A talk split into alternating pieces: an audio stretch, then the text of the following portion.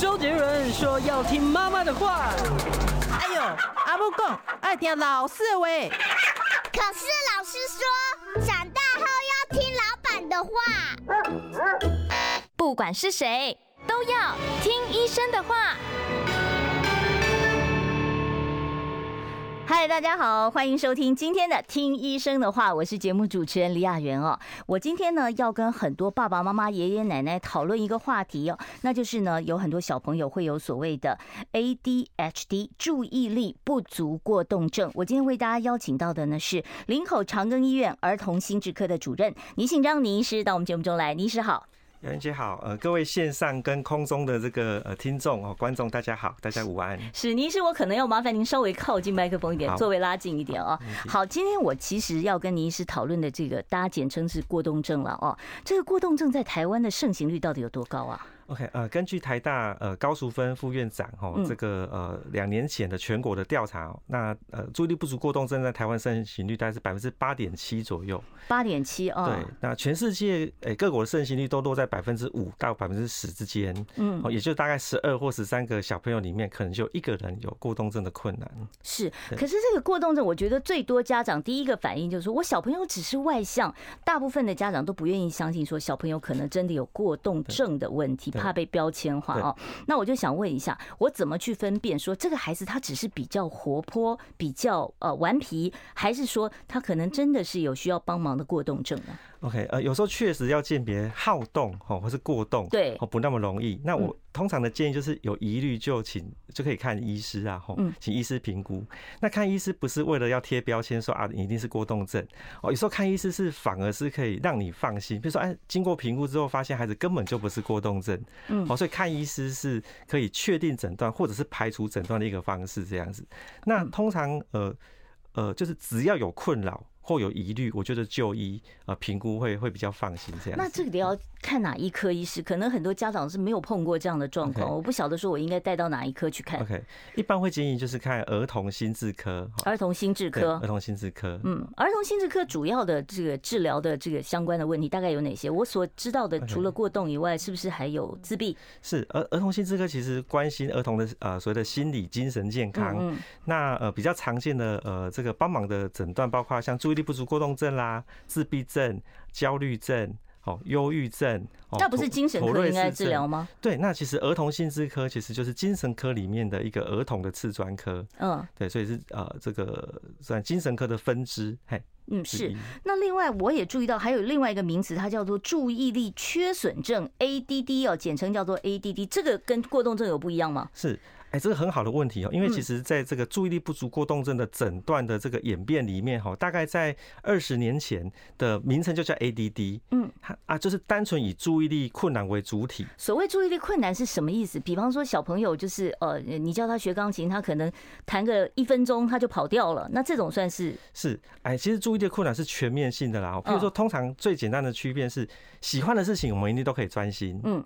大部分人都是。对，讨厌的事情大家都不怎么专心，嗯。可是，在不喜欢也不讨厌的情况下，鉴别力就会最好。比如说，没有人喜欢考试粗心，嗯，没有人喜欢忘东忘西，好，没有人喜欢就是呃忘记别人交代的事情这样子。嗯哦啊，在这个不喜欢也不讨厌的情况下的鉴别力，我觉得会是最好的。哦，那他们很容易受到外在的事情影响，比如有人走过去，他就会分心。嗯，或是说他在做这个事情做到一半，哦，可能没有没有几分钟，他就很难持续下去。那这个不能持续，其实也会影响到这个不管是学习，或、是日常生活啊该、做的事情。是对这，可是你现在讲的这些症状，我觉得好像很多，我我觉得我自己小时候都会这样。我妈妈在外面看那个篮球，我就会觉得哦，我想要去偷看一下，我功课就不想写了。是。那这个算不算呢？那你怎么样去分辨说我只是比较不专心而已 OK，呢？好好，那呃，再来就是说，呃，这个啊、不专心的情况必须在很多情境都出现啊，比如嗯说在学校也出现，在安亲班也出现，在家里也出现，在生活的很多情境都出现这样的情况，呃，才需要去考虑到注意力不足过动像症。如果说小孩子爱看卡通，他坐在那边一直看卡通影片，然后他可以看很久，这就没问题，对不对？呃，就要看他其他的部分有没有有没有困难，嘿因为嗯有些注意力不足过动症的孩子，他确实在喜欢的事情上面，他们会非常的专心，甚至专心程度比一般人更长，长到很难切换。嗯，好，那所以注意力不足过动症一旦对某些东西成瘾，好，比如说网络成瘾啊、手呃，机成手瘾，游成瘾啊他们会比别人更难去去这个戒除或控制。啊，这个跟我的理解，我我想象中完全是不一样的。我本来想说，既然他什么东西都不能专很心，很有趣，很有趣。注意力不足嗯过动症的孩子，他们很两极吼，就是嗯喜欢的事情会投，就是非常非常的投入到很难戒除；嗯那不喜欢的事情又又非常的短暂，所以这当中要去鉴别他是或不是，就会需要专业医师的帮忙这样子。嗯是我记得很多那个家长都会说，小孩子坐不住啊，就好像你叫他坐在那边好好吃一顿饭，他就是没有办法，他又要餐厅跑。嗯是那这个是不是我们就要质疑，要带去看医生是，了？哎、要看几岁，好，就是哦，说几岁开始会有症状比如呢？说两三岁啊，两三岁这真的实在太小了哈，哦对啊他他根本还搞不清楚什么可以做，什么不能做，就别管控制嘛。哦嗯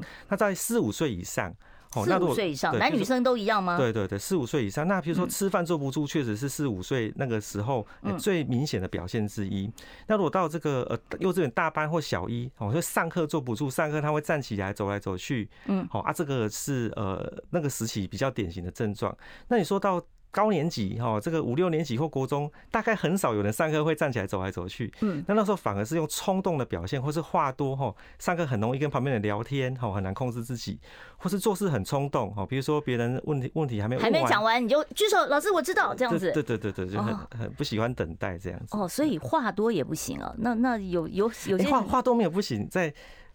在这个适当的场合，话多其实挺好的。可是在，啊不该说就话很的喜欢打岔插嘴的这种是小孩子，是你就要怀疑是不是？啊，就要就要留意他们其他的专注力的困难这样子。嗯，好，那我就要问一下哦，像通常这个呃 ADHD 哦，它是一出生其实就带有这个基因，还是说它可能有什么样的脑伤或病变呢？ OK，好，目前的研究比较多，嗯就是呃跟基因相关哈，特别是基因相跟多巴胺和正肾上腺素相关的基因嗯啊的这个异常哦，会使得他们的表呃多巴胺和正肾上腺素这两个神经传导物质表现比较低嗯哦，所以在临床上就会出现哎不专心或是过动冲动的这个症状。嗯嗯对，那您刚提到像呃母亲在怀孕时期的一些特殊的状况啦，嗯哦或是早产，哦，哦早是产有这个机会是不对是，对，或是说出生体重太轻，哦好，或是说这个在很小的时候，呃，肠病毒的感染，好的一些生理因素也都会增加这个注意力不足过动症的风险，但主要还是会跟基因哦遗传的风险，呃，是相关性比较高一些。那有没有遗传？这个这个是很多人关心的哦、就是是说，如果说这个小朋友他有过动，那他将来他的子子女会不会也有这个问题呢？是是呃。啊、几这个率上面，呃，从双胞胎的研究哈、嗯发现就是呃，注意力不足过动症跟基因是呃高度相关。那是从同卵双胞胎的研究而来，比如说，因为同卵双嗯胞胎就是基因完全一样，你长得都一样的那啊对种，对对，基因一样。嗯嗯嗯那同卵双胞胎里面有一个人有注意力不足过动症，另外一个人有注意力不足过动症的比例是百分之八十，哦，非常的高。所以显然这个注意力不足过动症是跟基因高度相关，但是它不是百分之百，嗯所以它会受到一些其他的这个生理的因素、环境因素的影响。这样是很多家长就在想说，小孩子小时候、哦、好动一点哦，我觉得就是哦，我我尽量的就是包容心大一点，我忍耐就好了。他长大了自然就会好。我想问的是，他长大了真的自然就会好吗？好，很好的问题。早期哈，大家的观念就是，哎、注意力不足过动症没关系，好，长大就长好，大就。好了，老人家最喜欢讲这一句对，了。嗯但是后来的研究发现，其实对一半，大概只有百分之五十的人，好、他确实随着年纪增加会改会善好或痊愈，嗯但是有百分之五十的人，他长大之后他的困难依旧。那问题是没有办法去预测谁是、呃嗯那个幸运的百分之五十，对对对，那再来就是说，呃，这个长大的过程当中就会累积很多的情绪嘛，比如说常常表现不好，被误解、被责备，那那有人就会呃共病一些忧郁啦、焦虑啦，或是叛逆啦、反抗行为，哦，那是真的非常的可惜。嗯嗯嗯，对所以就是有百分之五十的人他长大会好，是，那这个长到多大会好？哎、不一定哦，吼那大概是青春期到成人时期，哦，就是啊、就像气喘一样，很多气喘的小男生到国中以后就好了耶。对，有的嗯有的人小学，有人国中，有人高中，有人大学，这个不一定。但是到嗯成人时期去看它的盛行率，大概是啊、儿童青少年的一半左右哦，所以去推估大概有一半的人其实啊、长大就好了。是那这个过动症有没有性别的差别？因为很多人都会觉得男生特别皮，好像小女生是比较乖啊。是是那这个啊、这个男女比大概是三大概三比一左右啦。三比一吼男生多吗对对，男生真的比是较男生多多。啊。但是吼，这个男生比较多，呃，是因为男生常常和因为注意力不足过动症有不专心跟过动冲动的两个大症状嘛，吼、嗯那男生通常是这症状都有，嗯，那所以很容易因为过动冲动的问题啦，哈，被注意到。但女生比较多是单纯只有注意力的困难，嗯而没有过动冲动的问题。嗯，所以因为没有过动冲动的问题，单纯只有不专心，有时候常常就没有被注意到，或是被忽略。是哎。那我想问一下李医师，就是有很多小朋友就是情绪管理特别的糟糕，哦，动不动哦，妈妈说我要买这个玩具，妈妈不给，马上躺在百货公司地上啊这样笑闹，这个会不会是也是可能是受到过动的影响呢？呃，这个这个情行绪比较没有办法控制是的，是是，这这个行为会呃跟很多因素有关，包括先天的气质啊，哦，嗯包括家庭跟他相处的方式啊，包括他自己冲动控制的能力啊，嗯延迟满足的能力，哦，还有他的固执性坚持度，哦，那所以在这个行为里面，注意力不足过动只是可能之一，只是可能之一。对，那就要问一下，这个怎么样来做一个确诊呢？很多家长说，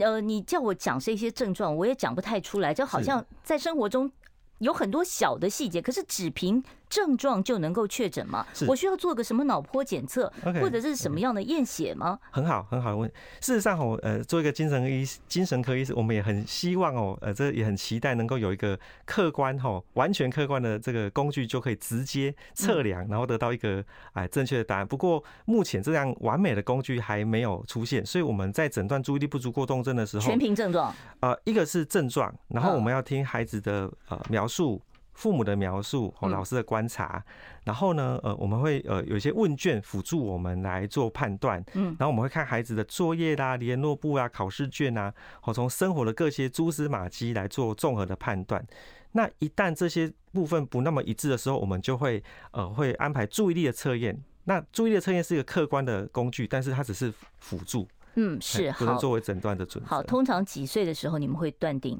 七八岁哎，我觉得四五岁以上就就可以就可以来做一哎医个评确诊估了，哈，对就可以做一个评估了。是好，我在这边呢，为大家邀请到的呢是长庚医院儿童心智科的主任倪信章倪医师哦，是儿童心智方面的专家。听众朋友，如果说你待会儿有问题的话呢，也欢迎大家在 YouTube 留言板可以先行留下你的问题，我们待会儿呢再回到听医生的话。我关心国事、家事、天下事，但更关心健康事。我是赵少康，推荐每天中午十二点在中广流行网、新闻网联播的《听医生的话》。我们邀请到的都是国内数一数二的医疗权威，给你一个小时满满的医疗资讯，让你健康一把抓。除了收听以外，还要到 YouTube 频道上订阅 “I Care 爱健康”，按赞、订阅、开启小铃铛，爱健康三支箭，一件不能少。欢迎听众朋友回到我们听医生的话节目现场啊，也要拜托大家订阅一下我们的频道啊，我们是 I Care 爱健康啊，YouTube 上面拜托帮我们订阅一下，不要钱啦哦啊！一如果说呢你家里面有一些长辈哦，你也可以呢把它推荐给你的父母啊，或者是你的阿公阿妈，呃，相信我们会提供很多很宝贵的这个正确。呃，医疗保健的资讯，希望大家多多的订阅。我们今天跟大家谈的话题，可能是爸爸妈妈比较关心的哦。那就是呢，这个很常见，现在这个比率几乎很高的，就是刚才您讲过嘛，差不多一百个小朋友百分之八嘛，哈对，八个8%小朋友可能有这个困扰，就是过动症的问题。好，我们刚才讲到了过动症的这个确定诊断，哦，其实没有办法去指望说你照什么影像就可以找出来。那您刚刚提到一个多巴胺的问题，多巴胺我们都知道是脑部的一个这个对神经传导的对一个物质嘛，对哦，像帕金森氏症也跟多巴胺有关。是。好，那既然这个多巴胺的呃可能是原因之一，需不需要去检测一下它的多巴胺呢？是，呃，事实上哈、这个呃，注意力不足过动症跟多巴胺嗯和正肾上腺素的关联是从这几十年从动物的研究吼、到药物的研究来逐一验证然后、嗯那不过很可惜，目前还没有办法直接测量人体啊、呃大脑的多巴胺的量的多跟多少这多样巴子。胺不是像那个，如果说你像帕金森氏症什么，可以吃一些药物来补充嘛，对不对？是是，那小朋友就没有办法吃这些药物，对不对？呃，应该说，呃，如果说小朋友呃，因为多巴胺或正肾上腺素不足，然后嗯出现过动症的症状的时候，是有药物可以提升多巴胺和正肾上腺素的表现，嗯哦，而来达到治疗的这个效果的。是，那那其实讲到这个过动症，很多家长就说，既然哦我没有办法把它根治，没有办法说靠人力保证说我一定可以根治，是不是？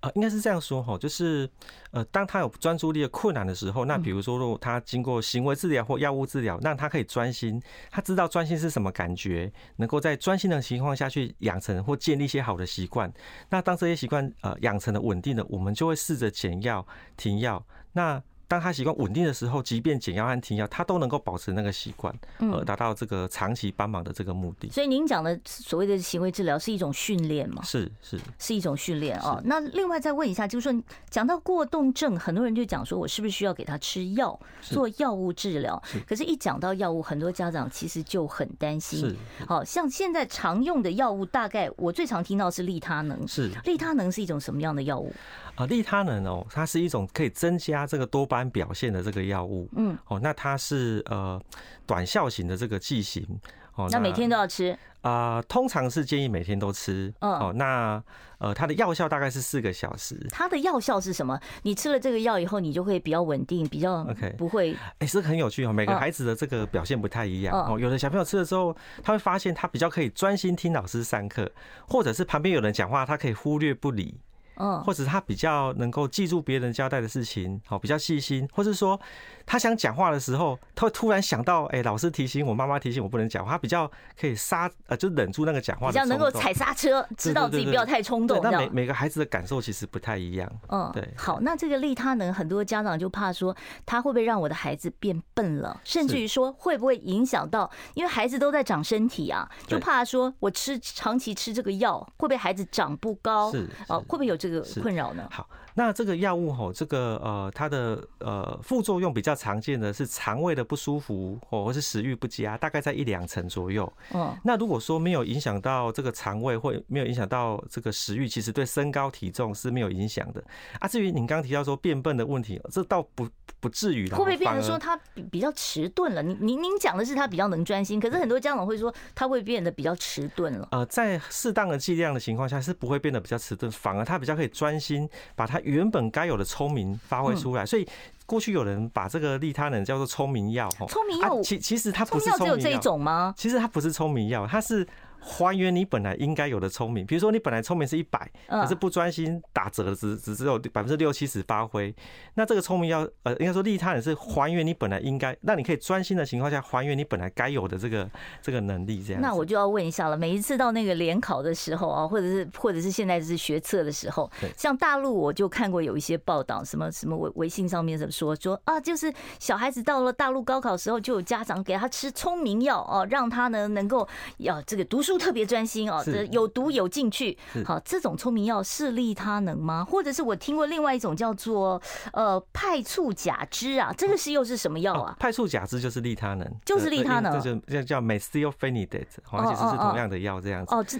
那这个药就是真的是，那如果说我本来就是个正常人，我还吃这个药会怎么样 OK，哎、就是说这个确实很多人考试的时嗯候哦，都都会想试试看。那事实上，呃，这个一般人如果没有注意力不足过动困难的人，那我你去吃了会怎么样这个药很可能反而会更不专心啊。对，因为那个多巴胺吼，它嗯是不是呃应该说不是越多越好，你需要刚刚好。太低的时候会不专心，嗯，太太多高的呢时，候也会不专心，反而会变得很固执，没有弹性。嗯，那甚至这个肠胃啦，吼，或是恶心啊啦的副作用会更多吼，嗯所以其实一般人去吃利他能未必能够得到这个明显的呃这个提升，是对哦，所以就是反而可能会注意力还这是处方用药吧，不是你自己买来就可以吃是吧？是是，它是处方用药，是这个利他能这种药，除了在治疗儿童的这个注意力不足过动症之外，另外它对于其他的呃这个成年人哦、是不是也有一些疾病适用这种药物呢？哎、其实利他能这类药物，其实除了注啊、就是儿童之外，那像成人的注意力不足过动症也也可以治疗。哦，哦，成人是不是就是他小时候就是那个美好的那百分之五十呢？呃。幸运的百分之五十，好，那因为因为其实呃不少成人其实还有注意力的困难呐、啊，吼嗯那那这个药物也都能够呃有效的帮忙。那利他能除了治疗注意力不足过动症之外，啊，在成人也是这个猝睡症，就是会突然睡着，哦，我就开车开一半，嘣，对对睡着对了，对，那它个也是一猝秒睡睡症着的，的的嗯，标准治疗之一这样子。哦，所以这个东西如果是猝睡症的话，你吃这种利他能，它也是会也预会防发生，是不是？啊、对，也会能够达到治疗跟预防的效果，这样。是。那除了这个呃，我们常讲的这个利他能之外，现在还有其他的药物在好在用吗？啊、像啊、这个美斯优芬尼的这个药的短效型叫利他能，嗯好、那长效型呃有三种台湾可以用的，包括像利长能、思友德、专思达，他们都是同样的药，只是药效长短不同而已。嗯，好、那另外一大类叫呃这个思瑞，好、a t o m a c e t i n 那呃思瑞是针对正肾上腺素去做调整。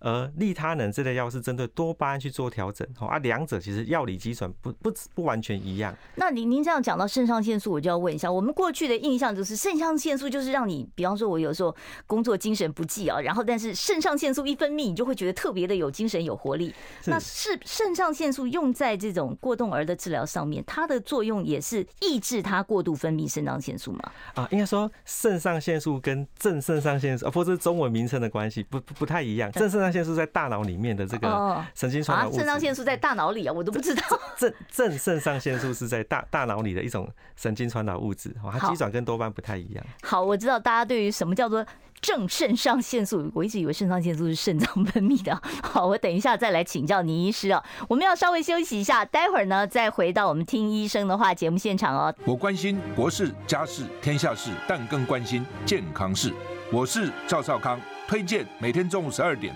在中广流行网、新闻网联播的《听医生的话》。我们邀请到的都是国内数一数二的医疗权威，给你一个小时满满的医疗资讯，让你健康一把抓。除了收听以外，还要到 YouTube 频道上订阅 “I Care 爱健康”，按赞、订阅、开启小铃铛，爱健康三支箭，一件不能少。欢迎听众朋友回到我们听医生的话节目现场啊，我是主持人李雅媛。我今天呢要跟大家谈的话题呢，就是啊小朋友的注意力不足过动症哦、大家不要觉得说这个很少见，不少见，一百个小孩里面大概有八点七位哦、呃，可能有这样的一个问题。而且呢，你要分得清楚，说小朋友到底只是单纯的活泼好动，还是说他是过动。我们今天为大家邀请到的是林口长庚医院儿童心智科的主任哦，也是过动症、还有妥瑞症以及啊这个雅斯伯格症啊、自闭症这方面的专家啊，倪信章倪医师在我们节目现场。倪医师，我们刚才讨论的是利他能这种药物哦，另外我还听过什么呃右旋安非他命、什么赛勒特，这又是什么东西啊？诶右旋安非他命其实是呃台湾没有，哦，嗯它在美国是另外一种，就是呃就是治疗注意力不足过动症的药这样子。嗯，那赛特特就真的没有听过。这没有听过对哈，是那现在在你们临床上最常用的就是利他能，啊、在临床上，台湾最常用的两类药物，一类就是利他能类的药物，一类就是刚提到的思瑞。嗯，那利他能类就是针对多巴胺去做调整，嗯，那思瑞就是针对正肾上腺素去做调整。是哦那两个其实基准不太一样。那临床上我们会依会一照，起用吗？哎、不不，通常不会并用，通嗯常不会并用，呃，会看孩子的状况去做啊调、整啊，比如说呃这个呃。这个有的人哦，嗯他只需要短效的这个专心哦，那可能我们就会考虑利他人的药物。那如果是有人需要整天哈，从早上、下午、晚上都要专心，那我们可能就考虑思瑞这个药物来达到整天都能够呃有效的这个呃帮忙这样子。这个思瑞吃多了有没有副作用？思瑞的副作用其实跟利他人类很像，也是包括肠胃嗯肠胃啦、食欲啦，但是它的比例会再低一点点这样哦、子。那他会不会绕着孩子说整天都很嗜睡啊？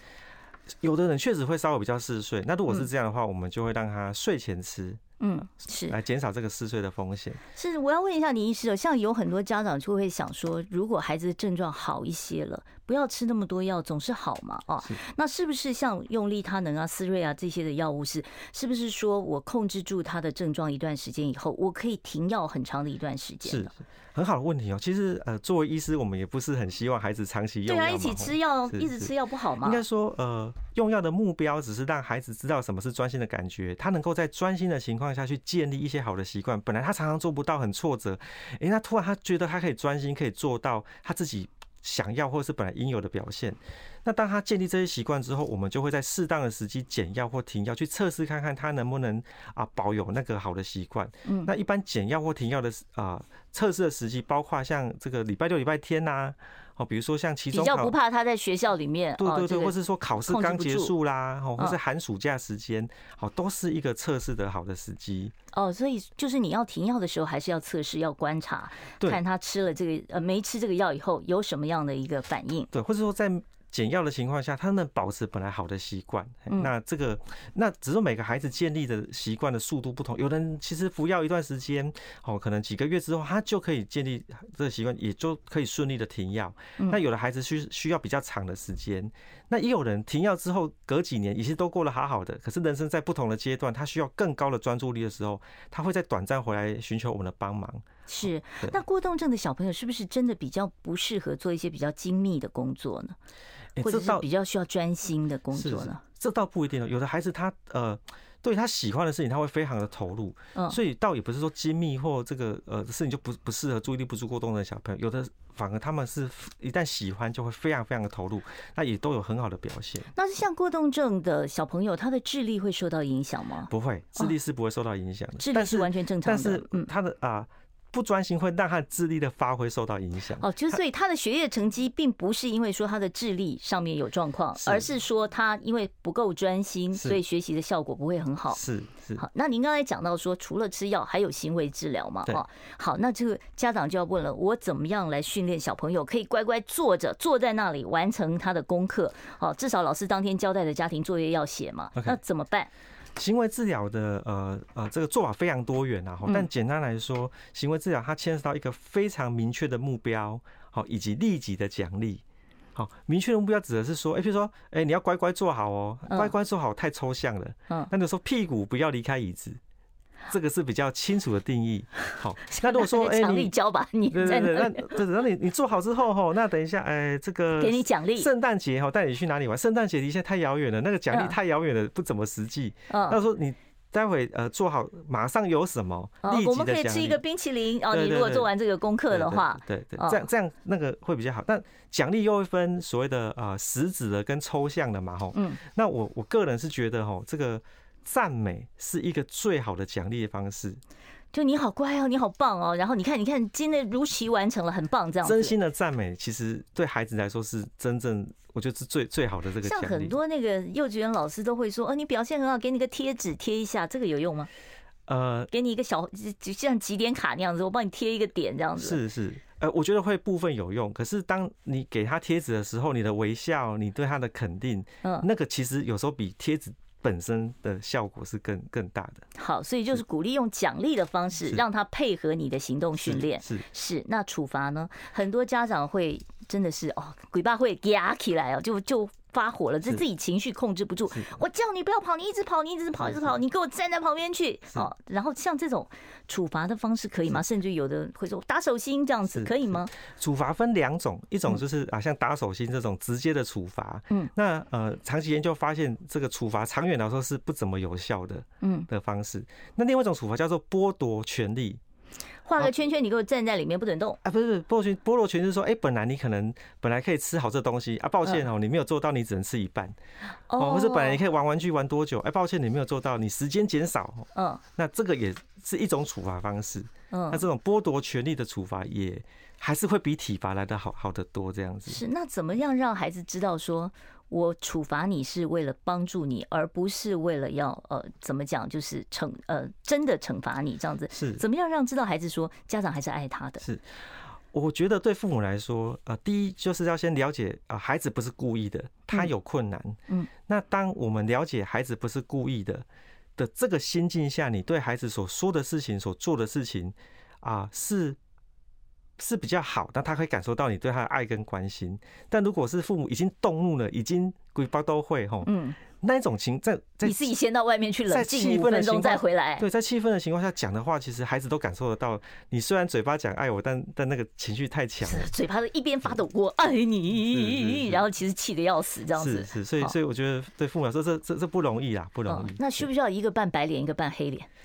哎，我我爸爸扮黑脸，妈妈扮白脸，我我我比较建议爸妈同时扮黑脸跟白脸比较合适，就是两个人的态度要一致。我觉得比较好。嗯，好，那这个对于怎么样帮助啊，这个比较过动的小朋友啊，家长其实在方法上面是有一些可以借鉴、可以参考的。我们稍微休息一下，待会儿回到我们的现场。我关心国事、家事、天下事，但更关心健康事。我是赵少康，推荐每天中午十二点在中广流行网、新闻网联播的《听医生的话》。我们邀请到的都是国内数一数二的医疗权威，给你一个小时满满的医疗资讯，让你健康一把抓。除了收听以外，还要到 YouTube 频道上订阅 “I Care 爱健康”，按赞、订阅、开启小铃铛，爱健康三支箭，一件不能少。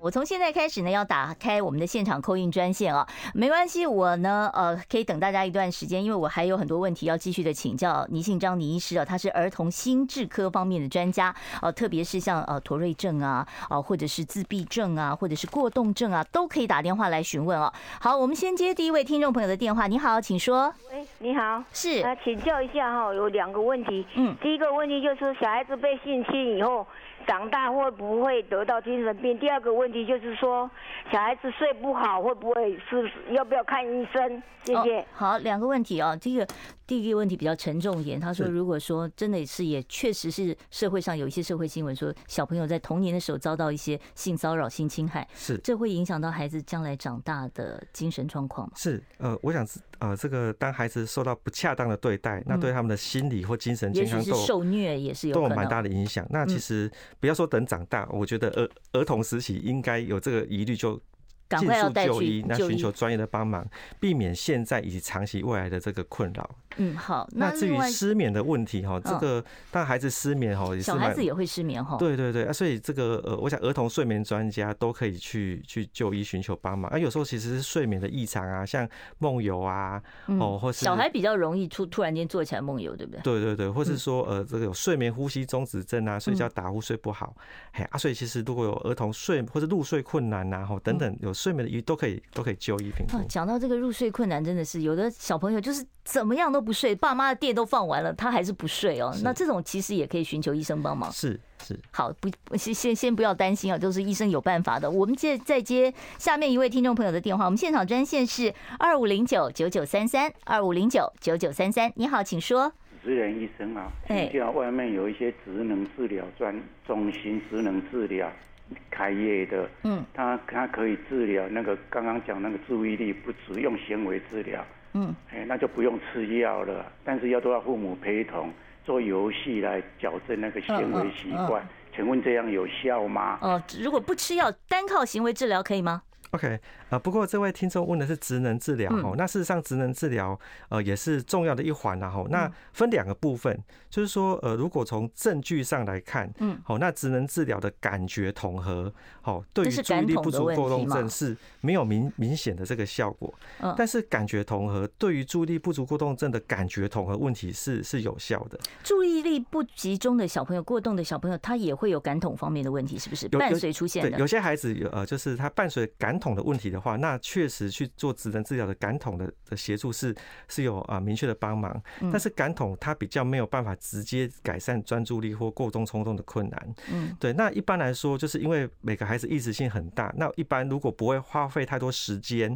或是金钱，我都鼓励孩子啊、可以去试试看三个月，哎做三个月，哎、如果有不错的效果改善的话嗯那我觉得那表示哎、很好，有帮助。但如果说这个三个月之后，哎、好像帮助不是很大，那我觉得可能就要考虑哎、其他的这个协助的方式。嗯哎、所以职能治疗很好，好，但是他的呃要看他的目标跟这个方向这样子。好，呃，我们接哦，对不起啊，刚才那位听众朋友把电话挂断了，没有关系，你可以重新拨打呢，零二二五零九九九三三，零二二五零九九九三三。那接着我就要问一下，很多家长啊，就是当孩子出现这些过动的症状的时候，他会想说，我把它放电，放完了就好了，我可不可以带他去拼命的做运动？呃，然后呢，让他把这个体力用光，这会不会对他病情有改善？是，呃，我觉得运动真的非常重要，运动有太太多好处了，包括你刚刚提到放电啊，啊嗯，好，包括运动刚好远离三 C 产品，啊，哦，对，对三 C 成瘾症，刚才有对对听众对在问对嘛，啊，哈啊，最好还全家一起运动哦，比如说去爬山啊， 去户外 啊，哦，增进亲子的关系啊，不然平常都很忙，亲子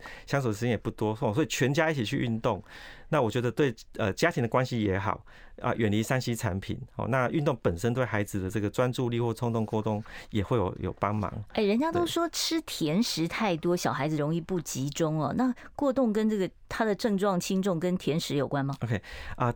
是甜食里面的呃，所谓人工色素哦。那事实上，呃，这个美国的食品卫生管理局哦有公告，呃，很多种这个所谓的人工色素确实会造成啊、这个不专心跟过动冲动的症状。嘿啊，所以尽量避免这个人工色素哦，是人工色素的问题人工哦色。素的问题。好，我们接下一位听众朋友电话。你好，请请说。呃，你好，医生你好，是不好意思，呃，我有个女儿，小学三年级是的时候有经过诊断有 ADD 的现象，然后就是有做过职能治疗，然后到了国中的时候呢，发觉她对于嗯，就是比较呃，比如举个例子好了，下午他有一天睡到下午呃，差不多四点四点四十五分的时候，然后跟他讲你已经快要快要五点钟，你怎么还没有起床？嗯，然后他就反映说不对，现在是四点钟。他对于时间的变化，就是说他对空的东西他不太能够理解，他只能看到那个正确的东西。然后我们跟他相处上面一直有类似相处的冲突，一直蛮困扰的。这应该怎么处理？嗯是，我不晓得你医生有没有碰过这样的状况？呃，你是说下午四点多之后，他觉得现在不是四点多吗？对，他就觉得说他看时间上面第一个数字是四，所以他说现在是四点钟，不是五点钟。他会坚持那个数字，嗯哦，他没办法理解那个我们讲的，比如说我们正常来觉得说你跟他4:45讲快五点，他就是坚持，他只看到那个时钟那个四的那个数哦嗯了解了字，解。嗯，是，呃，我我觉得有很多可能性，但如果呃有疑虑，我觉得都还是可以就医，经过一些评估跟帮忙、哎、嘿嗯是您想的可能性大概有哪些方面？呃，比如说呃，像呃有些呃，因为他比较固执嘛，比较坚持自己嗯嗯的嗯想法哈、那我们会想，哎、他们雅斯伯格啊的这个可能性啦、啊，嗯吼啊，再就是他睡到下午四点多也。呃，应该是睡午觉啦，哈，嗯应该睡午觉，不然如果睡到四点多也，他可能五点要补习了，对所以妈妈叫他起来这样对子。对，对嗯，所以对所以那还是要到儿童心智科去检测一对下，我我觉得如果您担心啊、呃就是因为他你说他小学三年级有就医嘛，那 ADD 如果对回到他本来的医师，呃，因为之前看过他，哦嗯我也比较了解他之前的情况，哦，那能够有有一些延续的这个帮忙，嘿，我是想会比较好。好，我们再接下一位听众朋友电话啊。好，我先回答在 YouTube 上这个问题哦。他说，如果已经有 ADHD 就是过动的这个确诊哦，有没有可能单靠行为治疗或心理治疗不需要吃药就痊愈吗？啊，行为治疗是团体课程嘛？啊呃，我觉得当然凡事都有可能啊。那嗯一般来说哈，其实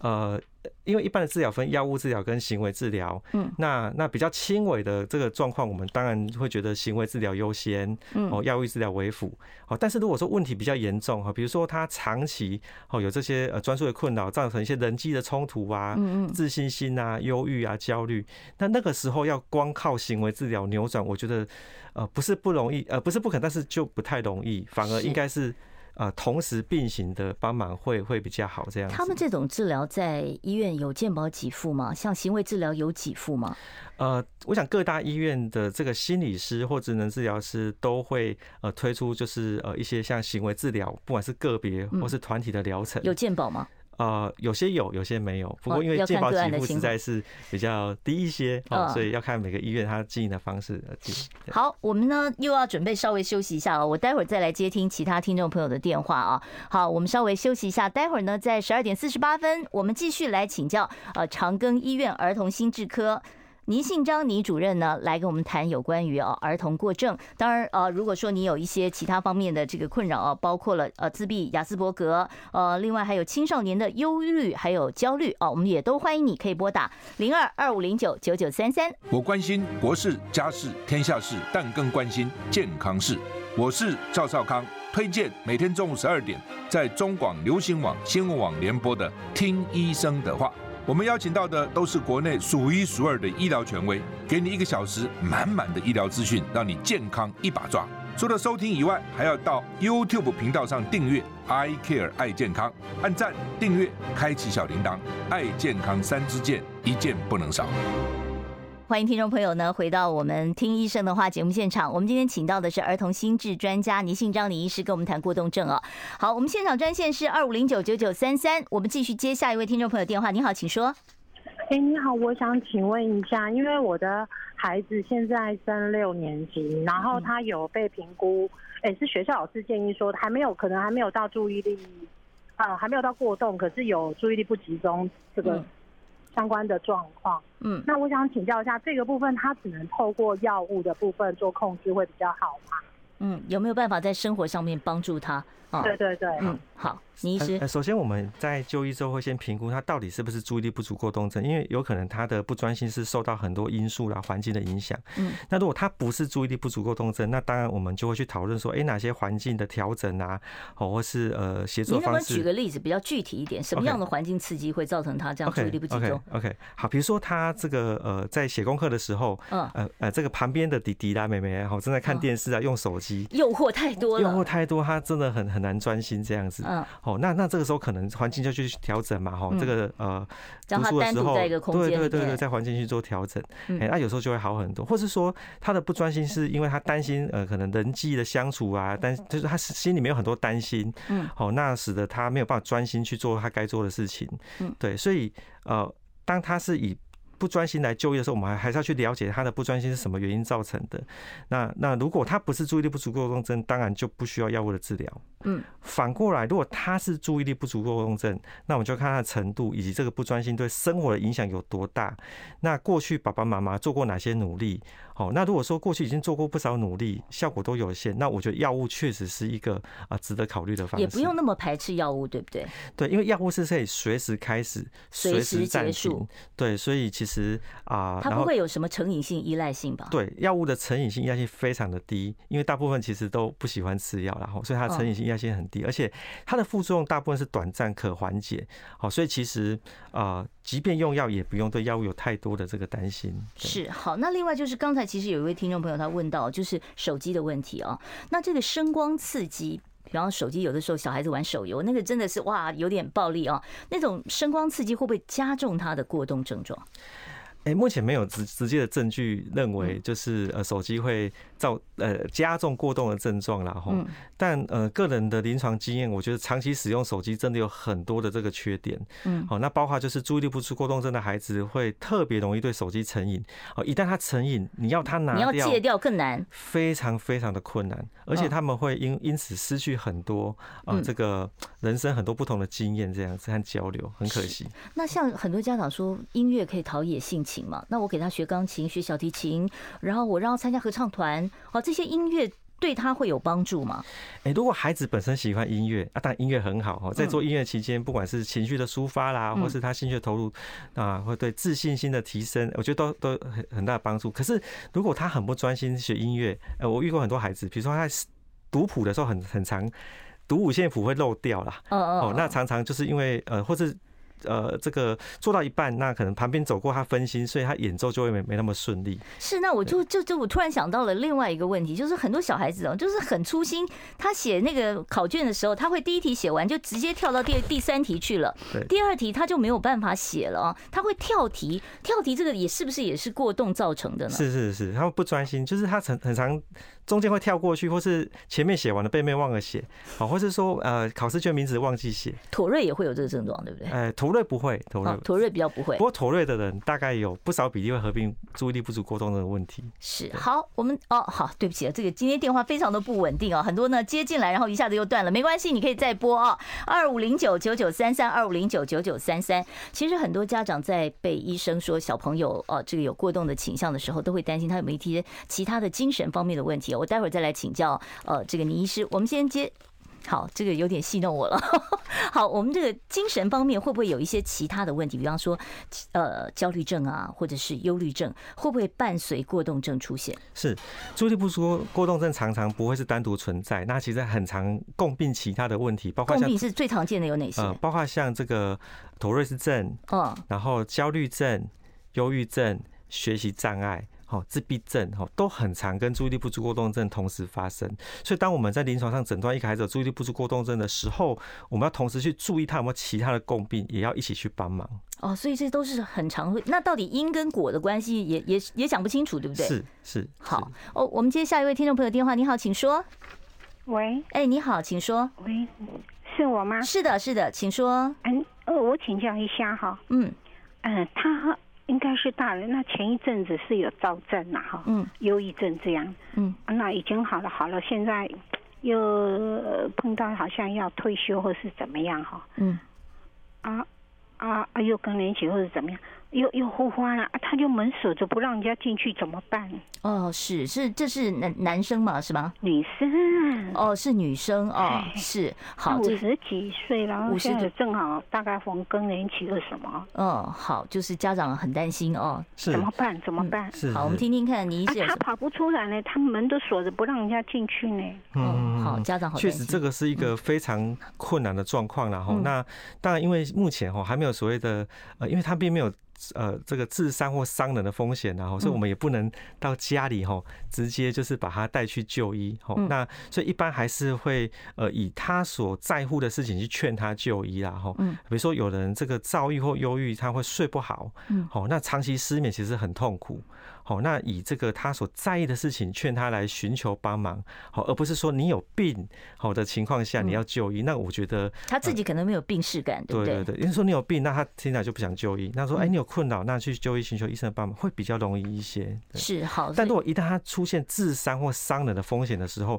那这个时候就可就以要请强迫了。就可以强迫，那就可以请这个呃，就是呃呃，这个会有专线哈，可嗯以去呃到家里来呃协助就医这样子。是好，我今天因为时间的关系啊，我可能没有办法再接听其他听众朋友的电话了啊。今天呢是跟啊、这个倪信章倪主任啊讨论有关于儿童过动的这个问题啊。以后有机会呢，我们当然知道这个倪主任还有很多其他像自闭症啊、哦妥瑞症啊这方面的问题，我们到时候呢，我们也可以再请啊倪主任来跟大家做分享。今天谢谢倪信章倪主任啊，倪主任最后是不是要给我们家长两句这个建议？就是如果家有过动儿，是，呃，我觉得其实因为门诊接触很多过动儿，他们都有无限的潜力，其实他们比一般人挫折忍受力更好，创意更多。挫折忍受力反而是更嗯好因为啊嗯常。常被骂嘛，哈，做的也很好，情绪来得快去得快，很有创意，嗯很有创造力。其实他们将来其实，在各行各业都有很好的表现，所以千万不要因为一时他们的不专心或过动的困难，否定他们的，不要否定，不要否定要他去们理是解。嗯他们很多的优点，值得我们去帮忙跟接纳。对，好，要想办法发现它的好，知道它好在哪里哦。好，我们今天呢非常谢谢倪信章倪主任接受我们访问，谢谢。